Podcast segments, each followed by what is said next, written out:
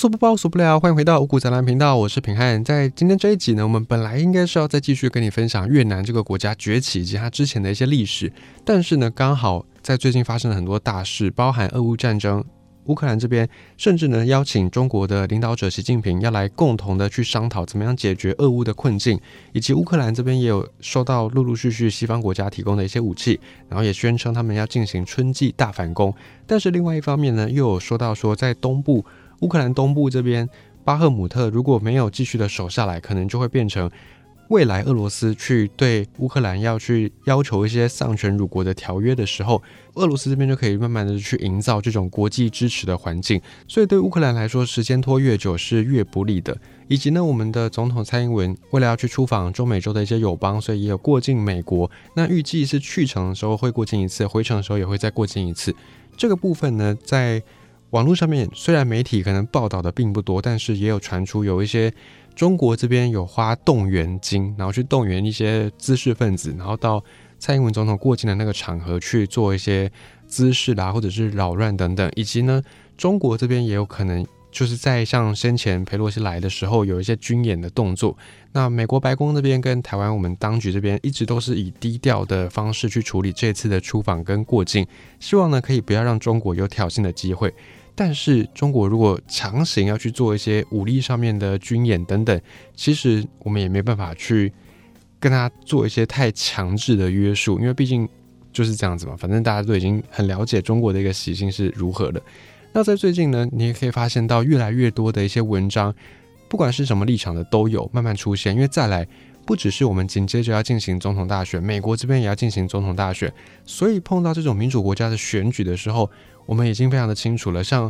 俄罗斯、像中国这样的独裁政权，他们是如何的会去进行各方面的资讯战，如何用各种他们能够动用的影响力来去影响这些民主国家民主的选举等等等等。那我们今天要分享的一篇文章呢，这个文章它在最近也在网络上面被转传的非常的多，但是你可能会看到一个版本是。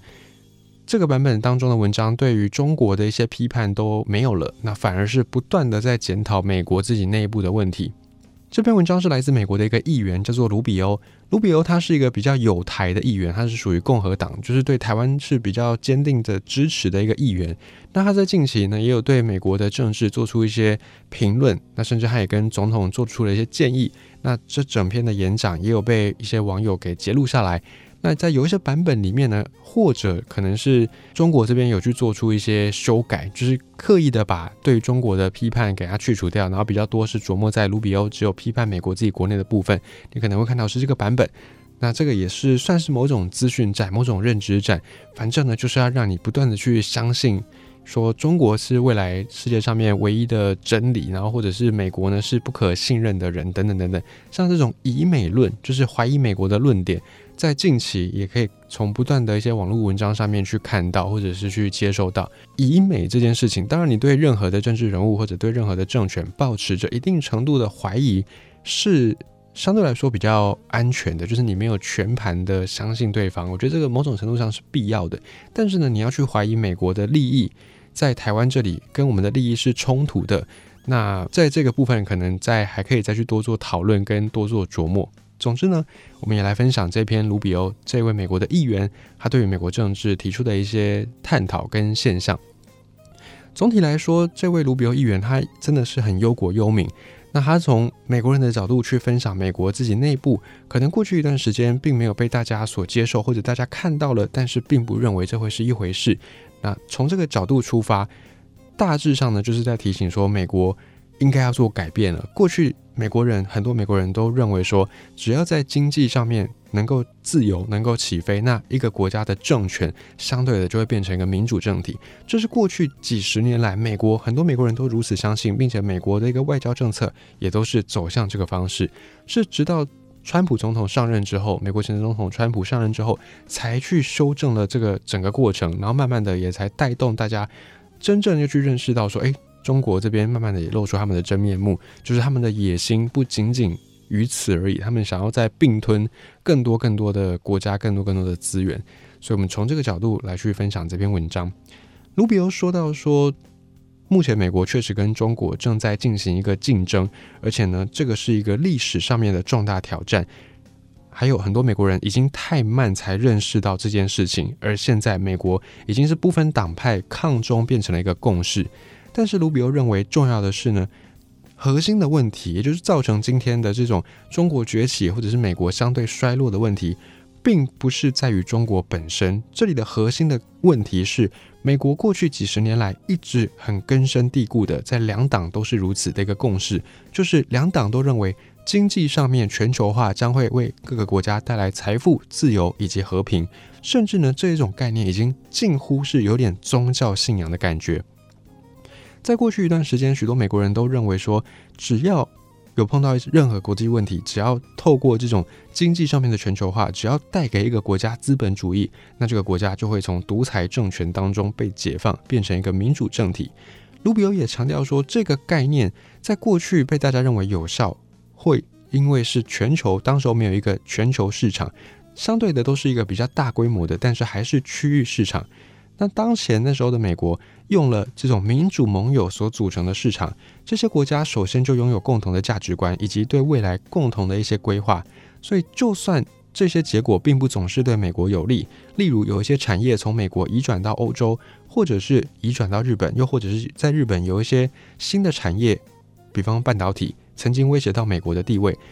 就算这样的一个事件，最终的受益者可能是欧洲，可能是日本，不是美国，但至少受益者是另外一个民主国家。相对来说，这些国家也都还是美国的盟友，也就是对抗共产主义的盟友。这在过去的几十年之间，这一套想法，这套近乎宗教信仰的概念，在美国能够有效，但是到了全球化市场之后。卢比欧认为，美国所做的最大的一个错误就是邀请中国加入全球贸易体系。因为冷战结束之后呢，美国认为说啊，从此之后全天下再无美国的敌手，因为苏联已经瓦解了。苏联瓦解之后，美国并不认为有其他的政权能够再挑战美国的霸权，因此美国的领导者卢比欧的说法是开始变得傲慢了。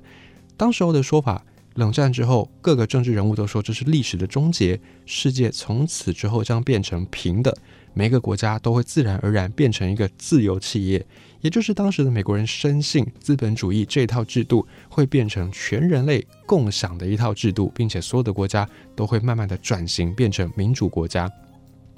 以及美国人也都相信民主经济自由化会导致政治上的自由。但是这一场没有历史先例，也就是历史上面从来没有一个时刻是像当时候的美国，或者是像当时候的世界这样子，是用资本主义推向全世界的时代。卢比欧说，这好比是一场赌博。当时候美国在这场赌桌上面，就广泛的邀请了各个国家，即便这些国家可能并不是民主阵营，或者他们可能是共产阵营，不认同美国的价值观，对世界的长期的规划跟目标也不一样。甚至跟美国是背道而驰，但即便如此，当时的美国也相信，只要邀请这些国家加入全球自由贸易体系，最终他们也会受到改变。而卢比欧觉得，在所有的这些赌博博弈上面，没有一个是比邀请中国加入世界贸易组织的决定影响更大的。美国以及世界上主要的一些民主国家，向地球上人口最多的国家开放了经济体系。而这个国家却是有一个共产主义的政权在控制。当时候的美国人相信，开放中国的市场之后，中国人未来将吃着麦当劳的大麦克，喝着美国来的可口可乐，而中国也最后会融入民主，这会改变中国的政权。当时候许多的外交政策或者是外交官员都是奉行着这样的主义，尤其以季辛吉为首，都是如此。但是后来，季新奇这一派呢，也被很多的学者认为是一种绥靖主义，有点像是在二战之前，当时候的英法两国对于德国希特勒的崛起的一种绥靖，或者是一种消极的态度。而当年中国就打开了大门，对世界说：“进来吧，我们有着最廉价的劳动力，有廉价的工人。”于是乎，数以百万计的美国就业机会，重要的行业、工厂、工人们的工作，统统涌入中国。而中国一边开门，一边向世界承诺的是，所有的世界上面的这些企业可以在中国这个巨大市场上快速的赚很多钱，快速为公司赚取更多利润。在资本主义的推使之下呢，中国市场很快就被资金给填满。但是以此为代价，许多的美国人失去工作，许多在美国的工厂倒闭，许多美国的城镇因为流失了工作机会而被荒废。但当时候的美国领导者说不用担心，这些中国的基层劳工只是在拿取最坏的工作，也就是美国人最不屑、最不愿意去做的工作。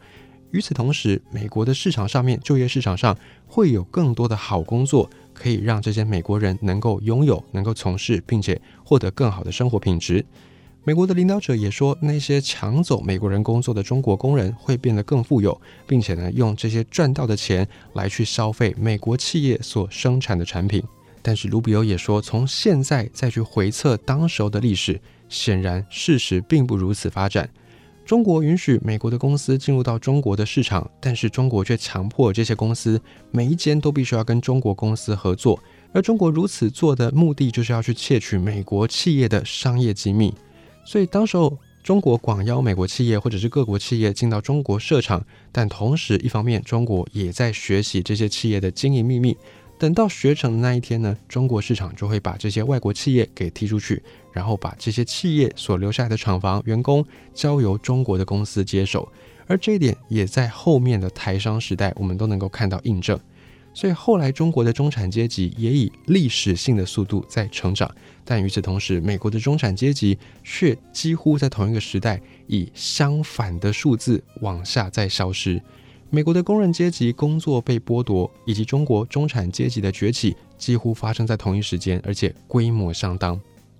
卢比欧说：“中国确实因此发财了，但是中国并没有用这些钱来去购买美国产品，而是用这些钱去购买中国自己制造的产品。而中国最终也没有变成一个民主国家，所以现在美国就有了一个有钱的中国共产党对手，并且这个中国共产党还加强了对中国的控制。”另外，更可怕的是，中国政府实际上已经开始在全世界的范围之内，试图要去输出自己的威权模式。卢比欧说，中国现在到处告诉各个国家，民主不能够解决问题，中国的制度在解决问题上面比美国要好得多。中国的这套模式，政治制度可以更快的行动，可以不用在任何事情实施之前召开所谓的听证会，并且可以快速解决马上又新发生的问题。而中国的这套说辞，对于全世界的范围当中很多的开发中国家，却有着致命的吸引力。同时，卢比欧也点出，美国因为民主自由的关系，确保人人的自由都能够不被侵害。因此，美国的民主之外，副作用就是一个严重分裂的国家。在美国，经常会有人贴标签：你是共和党人，你是民主党人，你是自由派，你是保守派。甚至越来越多人也不从理性的方式去讨论意识形态的不同，而是单纯的在态度上面为反而反。平常想说这一点，其实不止在美国，我们在台湾也可以看到一样的这种概况。甚至呢，在台湾你还可以听到非常多的人不断的去缅怀过去的威权时代，以及呢不断的去对中国的这种政治体制抱以一种羡慕，或者是希望可以加入其中的眼光。同时，一方面呢。又在对自己的民主制度、对自己的选票毫不珍惜，以及对这种民主制度不断的指责。这个不止在美国，在台湾，我们也正在经历这样的过程。再回到卢比欧的这篇演说，卢比欧也说，还有很多的美国消费者是沉迷于来自中国的廉价出口产品，不只是食品，也有药品，再到各项的先进技术。卢比欧点出，美国人太依赖中国的供应链了，并且呢，我们才经过一场大疫情，这代表着。依赖地缘政治竞争对手的漫长供应链，也就是依赖中国的供应链，很可能会变成美国未来最大的一个弱点，以及最容易被勒索的脆弱事项。同时，卢比欧也说到，当前的美国是一个高度集中而且脆弱的经济体。今天的美国经济主要基于两项，首先就是金融以及网络。你打开新闻媒体，你会看到非常多关于金融、关于网络的一些新闻讯息。也就是这些金融业、这些网络行业，他们把所有的投资人的钱拿去做投资，所以大家的钱都被放在金融跟大型的科技公司。一旦碰上了风暴，那美国的经济体就会变得相当的脆弱不堪。再加上金融业以及网络科技业都是由少数的大型跨国公司来控制。卢比欧顺带一提，这些跨国公司把许多的工作给外包到更廉价劳动力的所在。在很多情况之下，这些跨国公司，例如脸书、例如谷歌，甚至拥有比美国政府更大的权力。而且这些跨国公司只讲求资本利得，只讲求利润，并没有对美国有忠诚度。实际上，这些大公司的利益并不是美国的国家利益，因为他们是跨国企业。而卢比欧认为，许多的美国人会有一种错觉，认为经济全球化会阻止国际之间的大国竞争。但是卢比欧说，这是一种错觉，并且指出了香港、台湾还有乌克兰可以告诉美国人，像这样的自由贸易总是会导致和平的想法，是一种不切实际的幻想。卢比欧也点到说，现在的美国。历经了苏联的冷战时代，又再次陷入一个跟大国的竞争当中，而且这次的竞争比先前的苏联要危险得多。因为苏联一直都不是一个工业上面跟美国的竞争者，苏联也不是一个技术上面跟美国的竞争者，苏联只是一个地缘政治以及军事上面美国的竞争对手。但是现在的中国却有着工业方面的优势，有着技术方面的优势，同时还有苏联这种地缘政治跟军事上面的一种竞争优势。于是现在的美国碰到的是一个更难缠，而且影响力更大的对手。再加上美国过去赖以为生，在过去几十年相当自豪，也不断的输出到全世界各个国家的制度，却被中国给发现了当中的许多漏洞，而且被中国完美的利用。现在美国的这套民主制度反过来被中国所驱动，于是呢，在美国就会发生一个现象：美国人用自己的媒体、用自己的大学、用自己的投资基金、用自己的公司来对付美国自己。但这并不是中国的问题，而是美国的制度的问题，以及美国人民一厢情愿的相信经济上面的自由最终能够带给一个国家政体民主自由的追求。所以卢比欧说，这也是美国人自己。最需要去改变的部分，这是美国人自己需要去做提醒、需要去做改变的状态，并且相对于在过去十年、二十年来，全世界不断的在鼓吹全球的自由化以及贸易的全球化，现在卢比欧认为这种全球化体系反而是一场灾难。这个体系已经被证实，并不会为全世界带来和平，或者是全世界能够因此繁荣。而是在现实状况当中，每个国家都有自身的利益，并且每个国家都按照自己的利益行事。结果呢，就是中国以及中国的大企业崛起。以上呢，就是平汉大致揭露这位美国的议员卢比欧对美国自己国内人民以及对美国总统的一些建议，还有演讲演说的内文。当然，在台湾，我们是第一岛链，是非常重要的一个国际体系当中的一员。那有很多人就说，其实不用担心。台海会开战，因为届时美国会出兵来帮助我们，等等等等。但是呢，这套论点在俄乌战争之后也受到了一些挑战跟质疑。首先呢，像乌克兰，他们有非常多的西方的盟友的支持，但是即便如此，还是得靠乌克兰人民自己来去面对俄罗斯的这些武装的冲突跟威胁。毕竟在民主国家，人命是非常非常珍贵的。像是先前美国因为打了越战，损失太多的美国士兵，就被国内的这种反战思潮给逼得不得不从越南离开，以及在阿富汗这边先前的状态也是类似的状况。因此，我们不能够去期待美国会无条件的，或者是没有上限的去帮助台湾，去帮助我们对抗中共，反而是我们自己也要有一个能够自己去武装自己的机会，或者是我们自己也要具备这种不投降的意识。而所谓的美国会帮忙台湾，最大的一个论点的核心就在于，因为台湾有着太多太多美国所需要依赖的东西，例如半导体。诚如我们刚才所讲到，美国当前的主要两大经济体系就是金融跟网络，但是这两大体系呢，却又是非常的依赖这些跨国大公司、跨国大企业，所以相对来说，当前的美国经济其实相当脆弱。尤其在前几个礼拜，我们不断看到有些银行陆续的倒闭破产。这个时候，除了去用钱，除了发钱印钱去救，好像没有别的方式。所以，当前美国他们是相当的依赖各个国家的这些供应链，包含中国，包含台湾。因此，台湾某种程度上在利益方面，美国的利益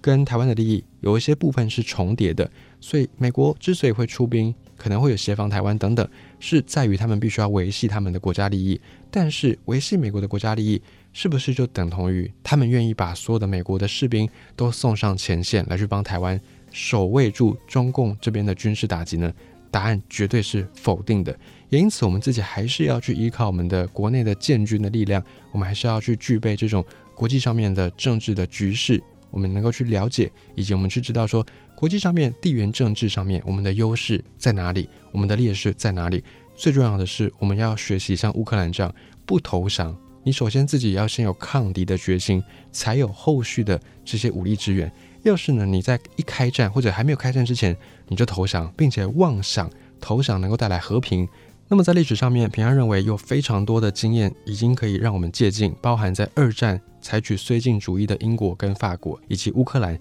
先投降的、先投诚的那些城镇，后面的百姓他们也没有受到善待。反而呢，是因为你保持着投降，你这种怯弱的心态，让敌人更愿意去欺凌你，更愿意去霸凌你，因为你根本不堪一击。也莫忘英国首相丘吉尔曾说的：“在战争与屈辱面前，你选择了屈辱，但最终你仍然要面对战争。”